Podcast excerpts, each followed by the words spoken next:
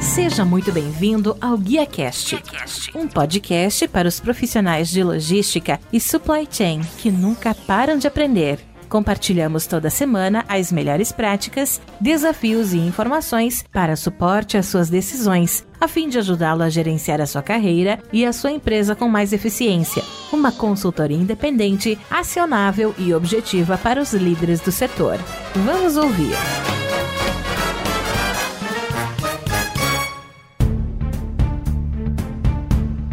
Olá, que tal? Tudo bem? Eu sou o Rodilson Silva e recebemos hoje no Guia Cash Marcelo Lopes, Head de Supply Chain no grupo Carrefour, que é uma multinacional francesa especializada em varejo. O Marcelo ele tem mais de 20 anos de carreira, é formado em administração com especializações em logística e finanças pela COPEAD UFRJ e pelo INSPER, além de MBA em gestão empresarial pela Fundação Getúlio Vargas FGV. Ele é executivo com passagem por empresas como Alpargatas, Sul América, GPA e Via Varejo e atualmente atua como diretor executivo de Supply Chain no grupo Carrefour Brasil. Marcelo, seja muito bem-vindo ao Guia Cash e muito obrigado por abrir um espaço na sua agenda e me ajudar a fazer mais um episódio. Olá, Rodilson, olá a todos. Eu que agradeço o convite. Sempre bom falar do tema, sempre bom falar de supply chain, algo que eu sou realmente apaixonado há muitos anos. E mais uma vez, obrigado pelo convite. Vamos tentar agregar algumas coisas que a gente fez aí nesses últimos 20 anos aí. Vamos tentar. Obrigado, Rodilson.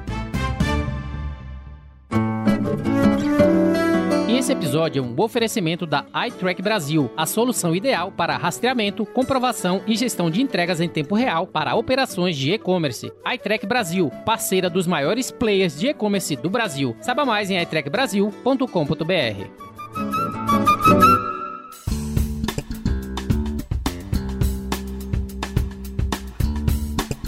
iniciar nosso bate-papo falando um pouquinho sobre sua carreira, sobre seu início profissional. Eu vi no seu LinkedIn que a sua primeira experiência ela aconteceu como gerente de compras na Alpargatas em novembro de 1990, ou seja, exatos 30 anos. Eu gostaria que você pudesse falar pra gente um pouquinho como é que foi esse início, como é que tudo começou para você como profissional. Eu tenho certeza que houve também outros jobs antes de 1990, uma vez que você já iniciou lá como gerente. Você poderia contar um pouquinho pra gente sobre como foi o seu início no supply chain? Ele iniciou muito antes disso mesmo mesmo. Enfim, em 1990 eu tive o privilégio e a oportunidade de trabalhar numa grande companhia que era São Paulo Alpargatas. Olhando para trás agora e fazendo um pouco de liga-pontos aí, Odilson, acho que minha atividade em logística ela começou quando eu era office boy, lá com 13, 14 anos. Porque eu tinha um grupo de amigos, éramos em três, a gente fazia a região do centro da cidade, em diferentes companhias. Todos os dias a gente se encontrava às 10 horas da manhã na Praça da Sé e dividia o centro da cidade em quatro pedaços. Cada um era dividido em cada uma dessas regiões e executava o serviço daquela região independente da empresa que trabalhava. Isso nada mais é do que uma roteirização e uma otimização de serviços logísticos, quando eu penso hoje. A gente fazia aquilo só com o propósito de terminar o serviço mais rápido e ir para um fliperama e poder gastar o dinheiro que a gente tinha no bolso. Mas depois disso, agora falando um pouco mais sério sobre a carreira, eu passei realmente 10 anos na São Paulo Alpargatas, uma empresa que me ensinou bastante o mundo corporativo. Eu tive a oportunidade de passar pelas áreas de marketing industrial e depois efetivamente na área comercial. E ali na área comercial eu tive a minha primeira referência logística, assim, há 30 anos atrás a logística ela não era mais do que compra de frete. Você comprava o serviço de levar o produto de um ponto A para o ponto B e nada mais do que isso. Mas assim mesmo eu me apaixonei por aquela dimensão, por aquele serviço de otimização de rotas, enfim. Pouco se falava de logística. Logística não era um curso de faculdade ou de pós ou de MBA naquela ocasião. A gente ainda tinha movimentos muito imaturos da área de estratégia de logística, mas mas era um cenário que eu vi uma grande oportunidade ali. Meu grande contato com aquilo foi exatamente na compra de frete. Nos últimos dois anos eu fui comprar serviços, a responsabilidade de serviços, e ali eu tive uma proximidade muito grande com a compra de frete e comecei a me conectar com esse mundo. Me apaixonei por ele e entendi que eu podia estudar um pouco mais para isso. E quando eu olhei para o mercado, eh, serviços e distribuição de alimentos era o que mais se desenvolvia em termos de aceleração do tema logística. 30 anos atrás era bastante diferente do que a gente fala hoje, né? Então, a gente falava muito mais de depósito e não de centrais de distribuição. O modal de entrega era simplesmente o rodoviário, não mais do que isso, enfim Passagem curta, então, pela Sul América e ali com a ambição de ter uma automatização e um ganho de produtividade nas visitas das pessoas que faziam uh, checagem do seguro de automóveis, né? E ali eu comecei a, a ter contato bastante com roteirização. Quando eu tive o contato de ir para o GPA. O GPA me convidou lá em, no comecinho do ano de 2000, 2001 e ali eu, de fato, eu tive, obviamente, uma imersão do que é a complexidade logística e passei os primeiros 13 anos do GPA por diversas áreas, diversos modais, operação de centro de distribuição, transportes, supply chain, logística integrada. Fui para a área comercial, operei loja. Depois disso, eu virei o head de supply também lá no, no grupo. O grupo fez toda a sua ampliação de negócios e fez associação com a Via Varejo, aí eu fui destacado para ser o head de infraestrutura e logística da Via Varejo também, com uma série de realizações. Passei lá por sete anos também em diversas áreas. Saí da Via Varejo em julho de 2018. Em agosto de 2018, me juntei aqui ao time do Carrefour para proporcionar um turnaround de supply e montar uma estrutura logística de omnicanalidade, uma vez que a gente tem diversos formatos e canais aqui, e tenho uh, tentado inspirar o meu time a suportar as estratégias da companhia. Então, é mais ou menos essa a minha meu enredo muito curto de uma história longa de 30 anos de trabalho. Excelente, Marcelo. Você falou que você começou no Carrefour agosto de 2018, ou seja, 2,4, né, dois anos e quatro meses. Exato. Eu gostaria que puder, você pudesse falar para a gente um pouquinho né, da sua posição atual referente à Head Supply Chain. Quais são as suas atividades principais como executivo na empresa? Que tipo de responsabilidades faz parte do seu escopo de trabalho todos os dias, para que a gente possa entender um pouquinho o que, que um Head de Supply Chain ele faz na companhia? Bom, eu sou o responsável pela estratégia e execução de distribuição e de serviços de entrega inbound, outbound da cadeia de abastecimento do Carrefour Brasil. Né? Então, eu garanto o abastecimento dos diferentes formatos, e quando a gente fala de formato. Estou falando de lojas de proximidade, supermercados e hipermercados e dos diferentes canais, é, varejo físico e varejo online, uma vez que a gente também tem dentro do varejo online o food e o não food como ambição de venda para isso tudo. É uma cadeia bastante extensa, o tamanho, a complexidade dessa cadeia ela vai desde o produtor, porque dentro dos nossos formatos e canais a gente tem categorias, né? Categorias de alimentação, perecíveis, não alimentos, bazar, têxtil, enfim, uma complexidade muito extensa a gente fala desde o do agricultor, do pecuarista, até a casa do nosso cliente. Então, é, fazer a gestão de forecasting, inbound, outbound, realizar a presença do sortimento mais adequado para cada uma das micro-regiões e prestar um nível de serviço com o menor atrito possível para os nossos clientes fazem parte da responsabilidade de um executivo de supply chain do Carrefour Brasil. Obviamente, o que a gente tem por trás disso tudo é a busca incessante de aumentar a relevância do grupo dentro da casa dos nossos clientes, dentro da casa dos nossos possíveis clientes. E supply chain é um pilar muito importante de diferencial competitivo para isso. Então, eu falei agora há pouco das diferenças de supply de 30 anos atrás para 30 anos agora. 30 anos atrás, supply não tinha uma posição de estratégia dentro das companhias, independente do tamanho dela, viu, Rodilson? Assim, estou falando que só grandes, big companhias têm aí uma cadeira de estratégia do supply, ou pelo menos o supply está sentado lá no board, assim como eu tô. Independente da relevância da empresa, supply chain hoje ele é visto como um avaliador da implementação da sua estratégia de negócio. E essa faz parte da minha responsabilidade também. Ô Marcelo, uma pergunta que eu sempre gosto de fazer para todos que eu entrevisto, quer seja alguns CEOs, heads, é que a vida, né, como você falou, 30 anos te prepara para chegar numa posição de head de supply chain, levando em consideração a complexidade da sua atividade. Você falou que você tem que lidar com tantos produtos diferentes, desde o produtor, bazar, têxtil e assim por diante. Eu gostaria que você pudesse falar pra gente o que é mais difícil, né, você chegar nessa posição, porque você adquiriu as atribuições necessárias para estar nessa posição posição, ou você se manter nessa posição, uma vez que aí a cobrança e o resultado necessário frente às suas responsabilidades é ainda maior. Quando a gente está trabalhando, a gente quer chegar na posição de head, na posição de CEO, mas não sabe, né, o que que custa também estar nessa posição. E para você, como é que tem sido? Foi mais difícil chegar ou mais difícil se manter na posição tão importante como a tua? Rodilson, eu posso separar essa tua pergunta, era uma pergunta bastante interessante. Em dois momentos, se eu olhasse para 20 anos atrás, né, depois dos 10 primeiros anos do meu início de carreira, Obviamente, chegar era muito mais difícil, né? Você tinha companhias mais fechadas, você não tinha uma globalização ainda intensa dentro do teu ambiente de trabalho, você não tinha novas ferramentas, você não tinha novos conceitos, enfim, chegar a uma posição como essa, ela vinha de um exercício de ganho de experiência e de entrega contínua de resultados adequados à ambição daquela companhia, independente do tamanho dela. Então, há 20 anos atrás, eu acredito que chegar era muito mais difícil. Agora, se manter é muito mais difícil do que chegar. Não tenha dúvida nenhuma disso. E justamente pelo contraponto daquilo que eu acabei de falar. Então, assim, hoje tecnologias elas são altamente acessíveis aqui ou em qualquer lugar do mundo. Você consegue trocar experiências, benchmarks, eh, fazer pilotos, MVOs, enfim, o que você quiser fazer em velocidade é, muito mais intensa do que você tinha no passado. Você tem apoio de novos modais de negócio, startups que podem testar situações diferentes do que uma grande companhia teria mais dificuldade para fazer. Então, esta complexidade de informação e de preparação para uma performance mais outstanding te coloca uma barreira de se manter muito mais difícil do que você chegar. O que tem por trás disso tudo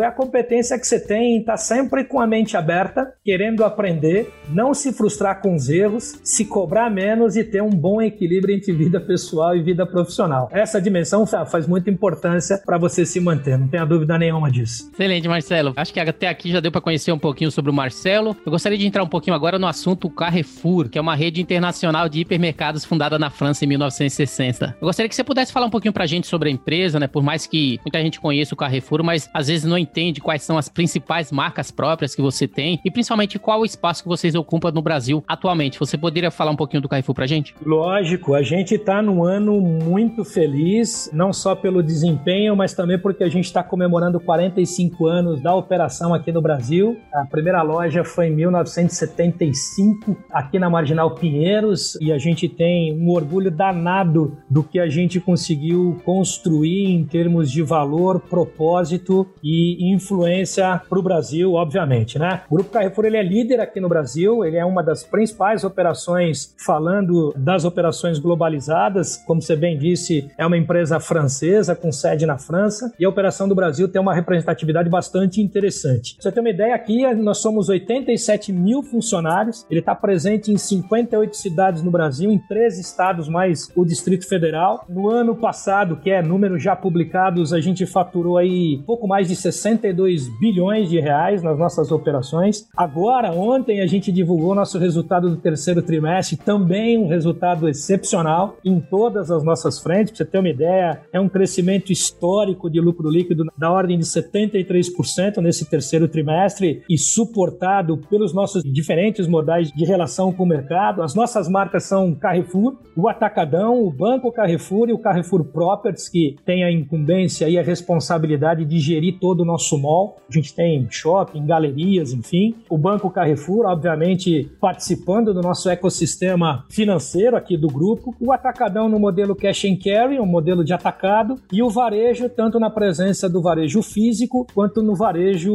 online, né? Os nossos formatos, então, de Carrefour hipermercado, Carrefour bairro e marketing no modal de supermercado, o Express no varejo de proximidade e no Carrefour.com, que é o nosso e-commerce, tanto de alimentos quanto de não alimentos. E como eu disse, o atacadão já no autosserviço, além de postos e drogarias também, que fazem parte desse nosso ecossistema, buscando oferecer para os nossos clientes uma experiência de compra e tentando sanar toda a necessidade dos nossos clientes. Marcelo, e essa loja que vocês fundaram a primeira em 1975, há 45 anos atrás, ela ainda existe? Existe, a loja aqui da Marginal Pinheiros, próximo de Santo Amaro ali, é uma, uma das grandes lojas que a gente tem. Enfim, é todas as quinta-feiras a gente tem reuniões de visita ali, ali que a gente discute a nossa estratégia também. É uma loja bastante importante que tem uma relevância de participação de venda importante também aqui na região.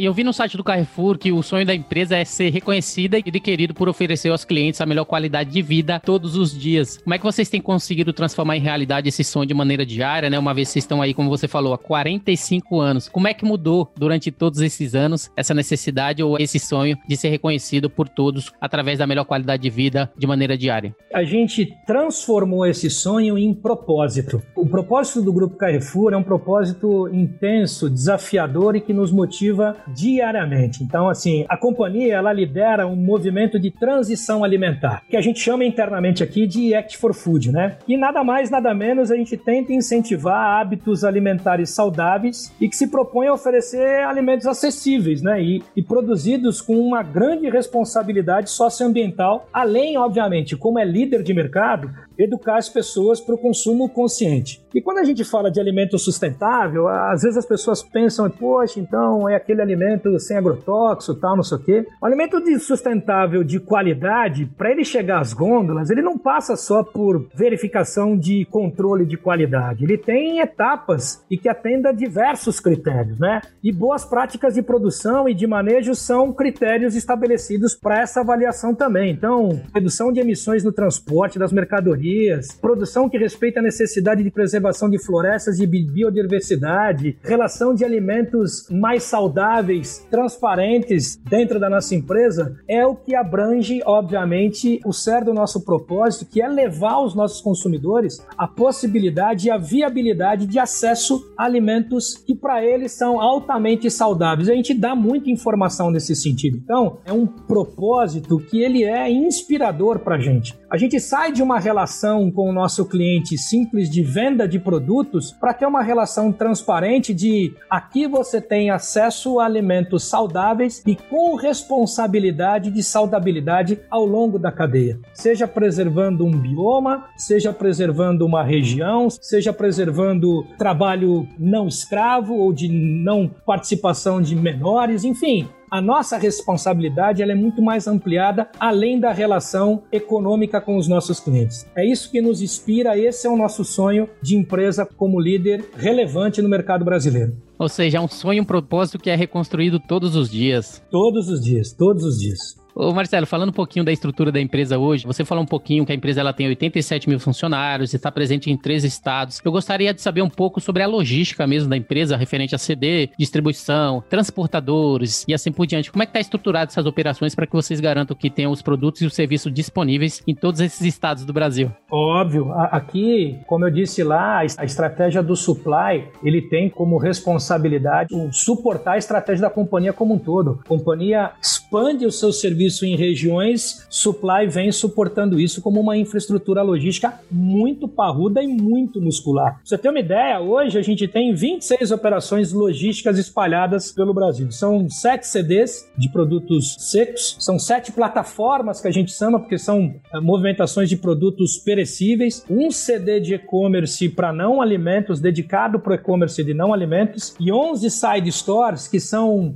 micro CDs acoplados no hipermercado mercado que tem a vocação de fazer a distribuição de produtos de food, né, de alimentos do nosso e-commerce como um todo, que estão espalhados aí entre Brasília, Belo Horizonte, Curitiba, Rio de Janeiro, Porto Alegre, Campinas e outras cinco sites que estão aqui dentro da cidade de São Paulo. A gente é suportado por um time muito competente, com 3.850 pessoas, mais ou menos, que estão dentro da área de logística operacional, do inbound, do outbound e do back-office logístico também também. Alguns números interessantes, eu disse assim, no primeiro semestre desse ano aqui, a gente movimentou 64 milhões de caixas, e aí corresponde a 26 Maracanãs cheios de caixas, pra você ter uma ideia. Lembra um tempo atrás, quando você ia no McDonald's, você tinha aquela folhinha embaixo da bandeja que tinha uma série de curiosidades? Aqui eu preparei algumas curiosidades aqui, são bem interessantes, pra você ter uma ideia. A gente fez 54.100 viagens nesse primeiro seis meses de 2020. A gente atendeu no nosso e-commerce 2 milhões milhões 360 mil pedidos e a gente percorreu 150 milhões de quilômetros, isso que dá 3.750 voltas na Terra ou então 390 viagens à Lua. Olha que legal. Excelente. Marcelo, uma dúvida que me surgiu agora é que o Carrefour ele tem diversas marcas próprias também, né? Ou seja, produtos com o logo Carrefour que vocês vendem nas lojas. Eu gostaria de saber um pouquinho como é que funciona também em relação a, a toda a logística, o supply chain, a produção e referente a esses itens. São itens terceirizados que vocês terceirizam produção e assim por diante. Como é que funciona também essas marcas próprias e estratégicas? Tem, a gente identifica parceiros estratégicos que cumpram os nossos critérios de controle de produção e de representação da nossa marca. Então, assim, são grandes parceiros estratégicos. A gente tem um time de qualidade de desenvolvimento de fornecedor da nossa marca própria dedicado para isso. É, visitas regulares, desenvolvimento do produto, é, sampling de produtos, testes dos produtos, enfim, absolutamente tudo com responsabilidade. E a gente tem sim uma atribuição e uma alavanca muito importante para os nossos clientes, que é a penetração da marca própria dentro da nossa venda. Então a gente entende que a gente sim pode ser, além de, de distribuidor de toda a capilaridade de marcas que o mercado oferece, mas vir sim com a responsabilidade, com o advento muscular do que tem uma marca Carrefour, ser sim uma grande alternativa para os nossos clientes que buscam, mais uma vez, através do Act for Food também, acesso a produtos de muita qualidade com preços bastante acessíveis. Então, a nossa atribuição para participação de marca própria, ela é muito importante dentro da estratégia da companhia. Eu perguntei porque eu compro muito marcas Carrefour, não somente pela qualidade, né, mas também pelo preço. Então, para mim funciona bastante. Exatamente. é o que a gente espera.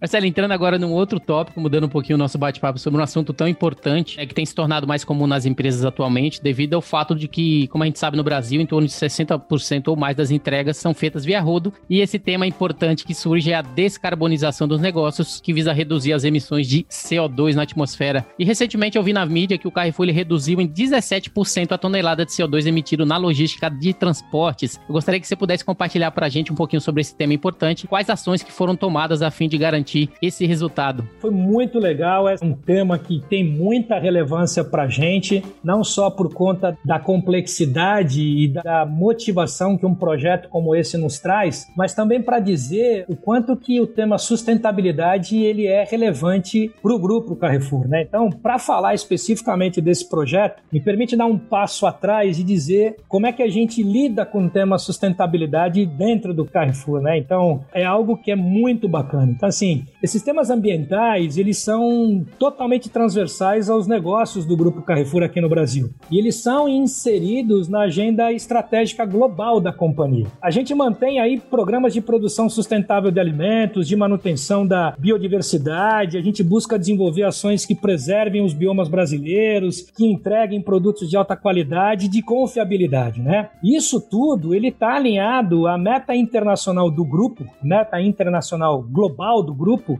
de descarbonizar ah, seus negócios e reduzir as emissões do CO2 dos produtos vendidos em todas as lojas do grupo, para você ter uma ideia, em 20 megatons até 2030. Obviamente a gente tem um compromisso de fazer, de cumprir essa meta de 20 megatons até 2030. Então assim, a companhia ela está investindo muito em iniciativas para aumentar projetos que buscam essa eficiência. E a logística ela é um pilar muito importante para isso. A gente olha para isso com a oportunidade de mudar a matriz energética da logística aqui no Brasil. Quando a gente pensa em matriz energética, a gente está muito alavancado pelo diesel. E está alavancado pelo diesel pelo modal rodoviário. Você sabe disso, você tem, obviamente, conhecimento da estrutura e da infraestrutura logística no Brasil. O Brasil é um país continental com dimensões continentais e com uma infraestrutura logística de modais alternativos ainda muito incipiente quando a gente compara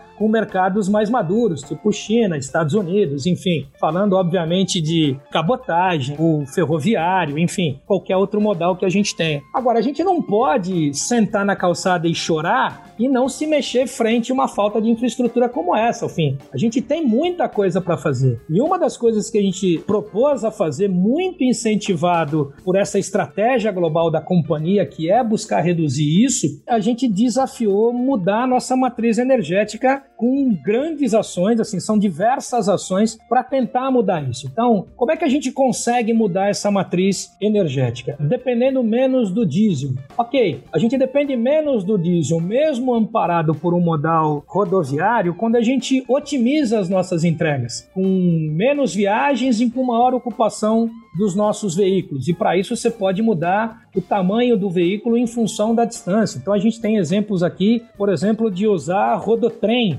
Na nossa perna São Paulo-Pernambuco, a gente tem um modal de rodotrem onde a gente coloca muito mais produtos num equipamento que ele é maior do que uma carreta, obviamente, mas a gente tem o mesmo consumo de diesel de uma carreta, levando praticamente o dobro de produtos nessa viagem. Absolutamente implementado no decorrer de 2019 nesse sentido também. A gente foi também por uma cabotagem, então nossa perna para Manaus, a gente tem operações lá em Manaus e a nossa transferência de produtos daqui de São Paulo para Manaus, ela é feita 100% por cabotagem. Olha que coisa bacana. Olha como aumentar a frequência e rotas na cabotagem, ela te traz alternativas e uso, porque a gente tem muita demanda para esse tipo de modal. Agora a gente começa a utilizar também cabotagem para o Rio de Janeiro, para as nossas transferências que a gente quer fazer para o Rio de Janeiro. A outra alternativa é a gente de fato aplicar tecnologia em sistemas de roteirização mais robustos, onde a gente consegue ter uh, viagens menores e maior ocupação de dentro do caminhão também foi o que a gente fez. Então, o fato é que varejo e distribuição de produtos de alimento ele tem que ser tratado com detalhe, região a região,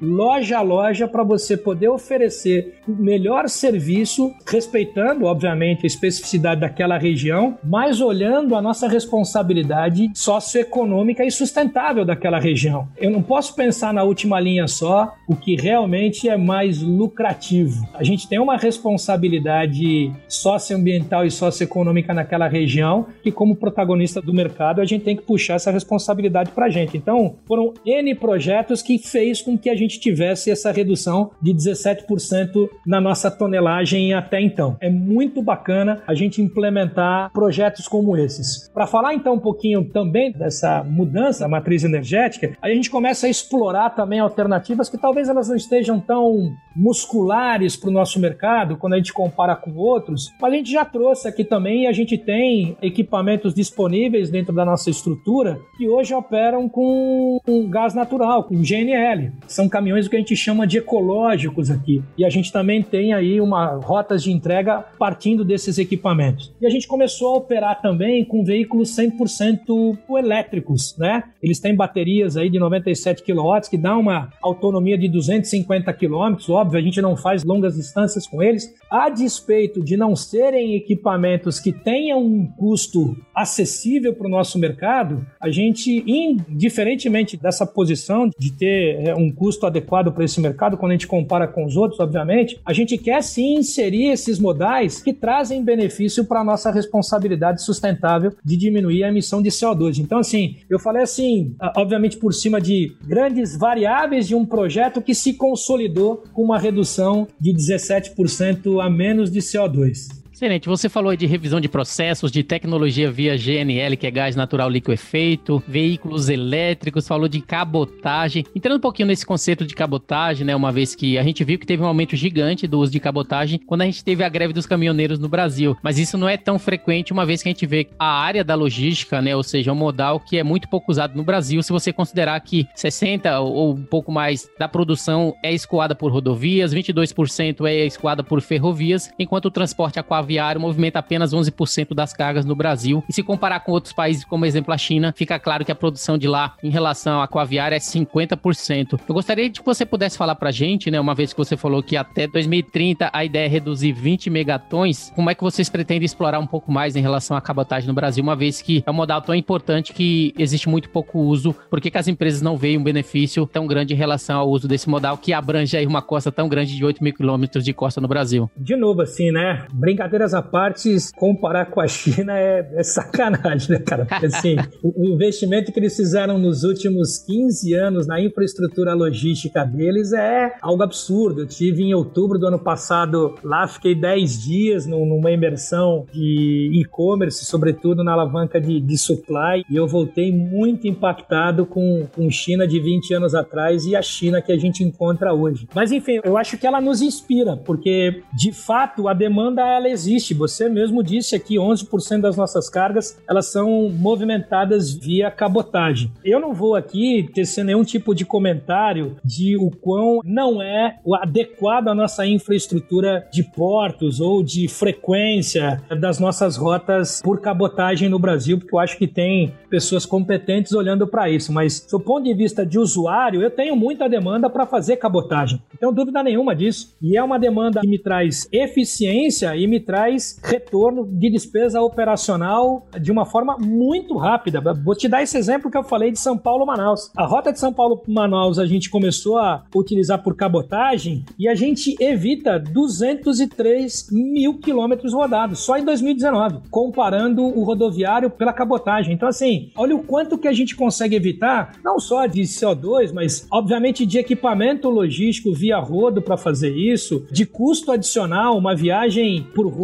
para Manaus. Obviamente, se você quer uma frequência mais rápida, você coloca dois motoristas para fazer um assento quente, ou um motorista só, você vai ter aí entre 7 e 8 dias de viagem para fazer isso. Cabotagem, você faz isso em dois, três dias de uma forma tranquila, com uma oneração de custo muito menor e com uma otimização de produtos muito maior para levar para lá. Então, assim, eu não tenho dúvida nenhuma, se a gente tivesse uma infraestrutura de porto mais adequada e frequências de viagem e de rotas maiores do que a gente tem hoje, a utilização de cabotagem marítima seria muito mais utilizada não só pelo Carrefour, mas por grandes players que têm a incumbência de distribuir seus produtos em quilometragens bastante longas aí. Falando um pouquinho agora em relação não somente à redução de CO2, como a gente falou, a descarbonização, mas também muitas empresas elas visam compensar o CO2 que é emitido na atmosfera através de apoio a projetos ecossistêmicos que envolvem reflorestamento, envolve proteção da biodiversidade, piscicultura, apicultura e educação ambiental. Mas a única maneira de se fazer isso é a partir do momento que você consegue realmente mensurar essas emissões, né, através de algum software, algum outro meio, como o que eu conheço realmente tem um que chama Neutralize Eye Track, que eles fazem essa parte de identificação e mensurar o CO2 para que as empresas possam compensar essas emissões através de projetos. E no caso do Carrefour, no caso de vocês, eu gostaria de saber como que vocês geram os dados necessários que são usados nessa quantificação de gases emitidos a fim de compensar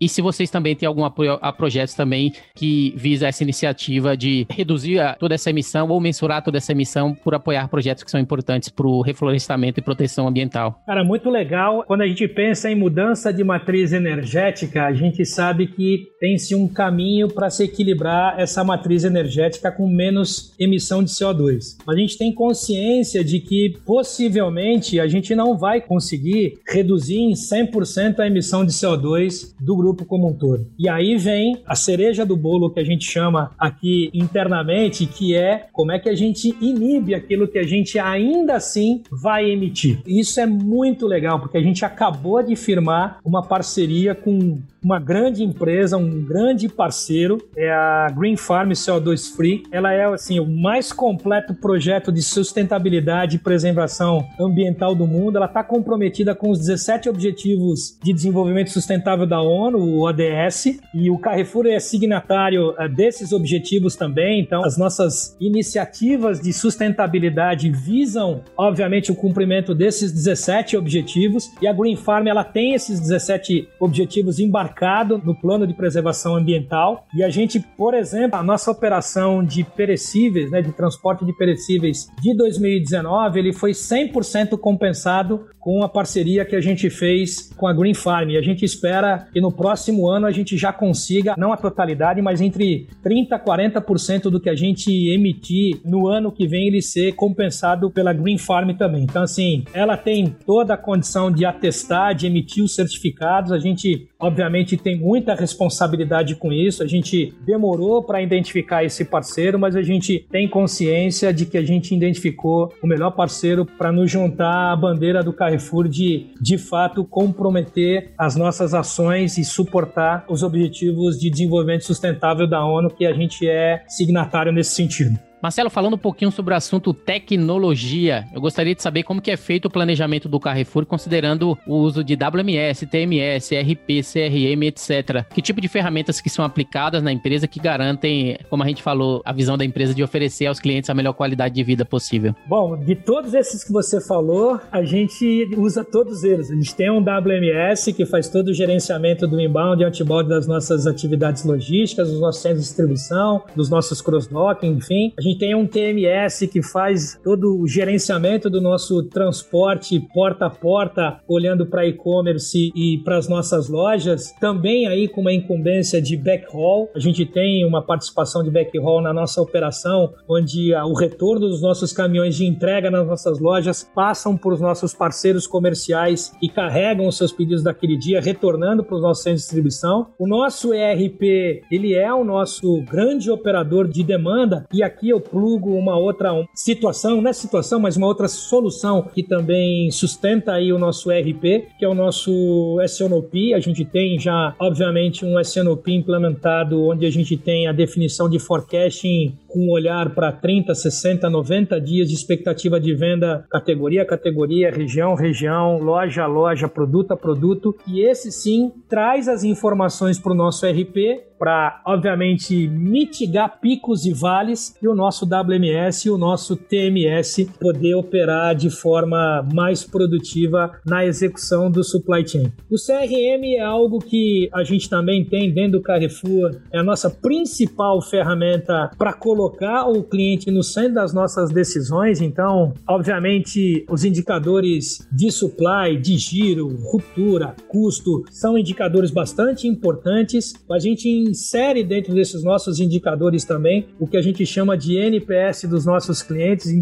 em todos os formatos, tanto NPS de entrega como NPS de dentro da loja, oferecendo o sortimento adequado para ele. Esses são indicadores que também nos norteiam partindo do nosso CRM para criar cenários e, enfim, medir a temperatura de como estão os serviços logísticos ali na ponta. Então, o uso de tecnologia ele é muito importante. Eu não tenho dúvida nenhuma que logística não suporta e não dá uma boa resposta ao negócio sem o apoio de tecnologia. Hoje o, head de logística tem que conhecer um pouco desse mercado, tem que conhecer um pouco dessa dimensão e obviamente eu tenho parceiros de negócio aqui internos dentro do Carrefour que não só nos suportam, mas também nos inspiram a melhorar cada vez mais os nossos processos logísticos partindo de eficiências tecnológicas dentro do Carrefour. E para vocês ouvintes que não conheciam muito o Carrefour, deu para ter uma ideia do que é o Carrefour, que tem por objetivo diário oferecer aos clientes a melhor qualidade de vida possível todos os dias. Marcelo, partindo agora para nossas últimas perguntas, gostaria de falar um pouquinho de você, sobre suas realizações, uma vez que você é head de supply chain na empresa. Gostaria que você pudesse elencar para gente, se pudesse escolher uma única realização como profissional na sua carreira de executivo, o que, que você destacaria como sendo a principal delas? Do que você se orgulha de ter feito em sua carreira? Pô, difícil, depois de 30 anos, eu mergulho de um monte de coisa, né? Acho que eu mergulho da, primeiro da pessoa que eu sou, do, do, profissional que eu sou, mas trazendo a responsabilidade daquilo que eu mais me orgulho, acho que o que eu mais me orgulho é de poder influenciar as pessoas, a vida das pessoas, conectando ela aos propósitos das companhias que eu passei. Todas elas me ensinaram muito como profissional, como pessoa, enfim, poder desenvolver o trabalho que eu desenvolvi, mas eu tive o privilégio privilégio de aprender de que você faz aquilo através das pessoas. Então, tenha atenção para as pessoas, se você puder influenciá-las de forma positiva, buscando desenvolvê-las como profissionais melhores, como pessoas melhores, ampliando seus conhecimentos, dando espaço para se posicionar, dando espaço para realizar suas atividades, empoderando as pessoas no sentido de contribuir para a melhoria do negócio, do resultado da companhia, eu acho que essa é a minha principal realização. E quando eu olho para trás, eu tive muitos momentos como esse, muitos momentos de olhar a, o quanto eu consegui influenciar o time mais próximo ou, ou também não tão próximo assim, no sentido de engajá-los e de inspirá-los a fazer sempre um algo além melhor. Processos são processos por si só. Pessoas melhoram esses processos e serviços eles são entregues através de pessoas. Então assim, tenha atenção para as pessoas, tenha nelas a responsabilidade de inspirá-las e motivá-las a fazer a coisa certa momento certo e da forma correta. Eu acho que isso me traz como uma grande realização e eu sou orgulhoso disso. Marcelo, uma vez que você falou que a sua realização é influenciar pessoas e inspirá-las. E no teu caso, né, nessa tua jornada de 30 anos, você teve alguém que te inspirou, você teve alguém que te influenciou, que te deu aquele empurrãozinho para que você melhorasse a sua formação e seu crescimento profissional te proporcionasse a chegar nessa posição de head de supply chain? Quem foi a pessoa ali ou pessoas que fez parte da sua jornada e que fez a diferença na sua carreira profissional? Cara, assim, tem N pessoas que ao longo de 30 anos, diversas pessoas, pessoas elas passam nas suas vidas e elas deixam alguma coisa. Cabe a você absorver o que você quer absorver, o melhor ou o pior. Então, todas elas te impulsionam de alguma forma. Mas, sendo bem objetivo na tua pergunta, eu acho que meu principal mentor depois de uma maturidade, obviamente, pessoal e profissional, foi o Abílio. Eu tive a oportunidade de estar muito próximo dele eh, durante a minha passagem lá no, no Pão de Açúcar. Eu comecei como chefe de sessão dentro da operação da Anguera em 2001. Em 2009 eu já era o diretor de logística. Em 2011 eu era VP de supply chain e sentava duas mesas do Abílio. Incrível de conviver diariamente com ele, de aprender o que é o varejo varejo, que é um mercado, que é um negócio, é, bebendo da fonte ali, tomando decisões. Foi um cara que me empurrou muito para minha formação, que você acabou citando no início da nossa conversa aqui, foi durante o meu período no GPA e obviamente inspirado por ele, enfim, a inspiração também vem para uma relação de equilíbrio entre vida particular e vida profissional, com o pilar da família. Então, assim, um grande mentor profissionalmente falando, obviamente, eu não posso deixar de citar, foi o Abílio Diniz. É uma grande pessoa, tenho um respeito, uma admiração por ele incrível. Excelente mentor, o Abílio Diniz, ele é excepcional. E para finalizar, Marcelo, eu gostaria de saber de você, uma vez que você, acho que na primeira pergunta que a gente fez, você falou um pouquinho dessa importância de balancear a vida profissional e pessoal. Eu gostaria de saber, no seu caso, você como executivo sênior de supply chain, uma grande empresa que tem grandes responsabilidades, como é que você tem conseguido também ser criativo com seu tempo, a fim de encontrar esse equilíbrio e ter saúde para melhorar ainda mais a sua performance? Bom, cara, assim,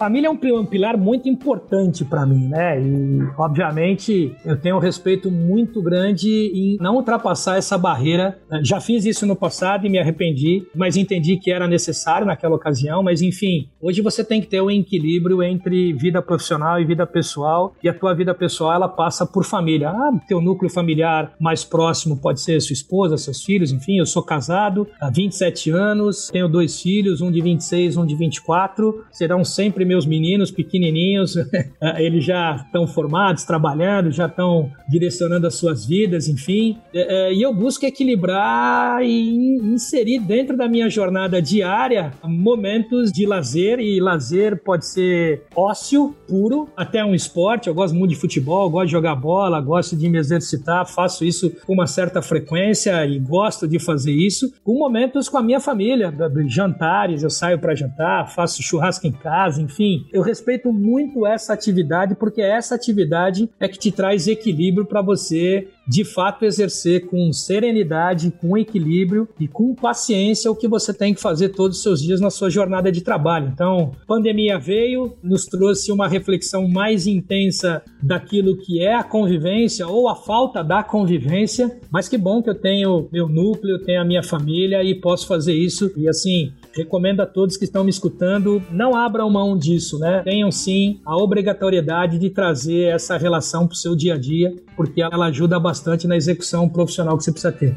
Excelente. Marcelo, essa foi minha última pergunta. Eu gostaria de agradecer a sua participação e disponibilidade em compartilhar toda a sua história com os ouvintes do GuiaCast. Você poderia deixar os seus contatos, as redes sociais também do Carrefour e site e fazer suas considerações finais para os nossos ouvintes? Primeiro eu queria agradecer, obviamente, é, a possibilidade, a oportunidade de estar aqui contigo. A conversa foi bem bacana. De novo, é um apaixonado. Espero ter contribuído de alguma forma com tudo aquilo que a gente explorou aqui. Enfim, meu e-mail é marcelo lopes arroba carrefour.com. Redes sociais do Carrefour Brasil, é, Instagram, Facebook, enfim, é só jogar ali Carrefour Brasil, seguir a nossa página. Baixem o nosso app, ele é muito importante. Também também é uma forma de ter relação com a gente e é bem bacana. É um serviço que a gente revigorou agora no mês de novembro e, por favor, se todos tiverem interesse, vai ser bem legal para a gente também. E estou à disposição, quem quiser entrar em contato, super aberto. Obrigado mais uma vez, Odilson, foi um prazer estar aqui com você. Espero ter contribuído e à disposição, se precisar de mais alguns temas, é só, é só entrar em contato. Obrigado mais uma vez. Muito bem, o GuiaCast teve a honra de receber Marcelo Lopes, Head de Supply Chain no grupo Carrefour. E se você gostou desse episódio, você pode compartilhar com seus colegas, amigos e profissionais de Supply Chain. E se possível, deixe uma avaliação e um comentário em ratedspodcast.com.br GuiaCast. Você também pode me encontrar no LinkedIn, é só procurar por Rodilson Silva, comunicador logístico multiplataforma. Eu sou Rodilson Silva com Marcelo Lopes, que te envia um GuiaCast abraço. Até a próxima, tchau, tchau. Equalab.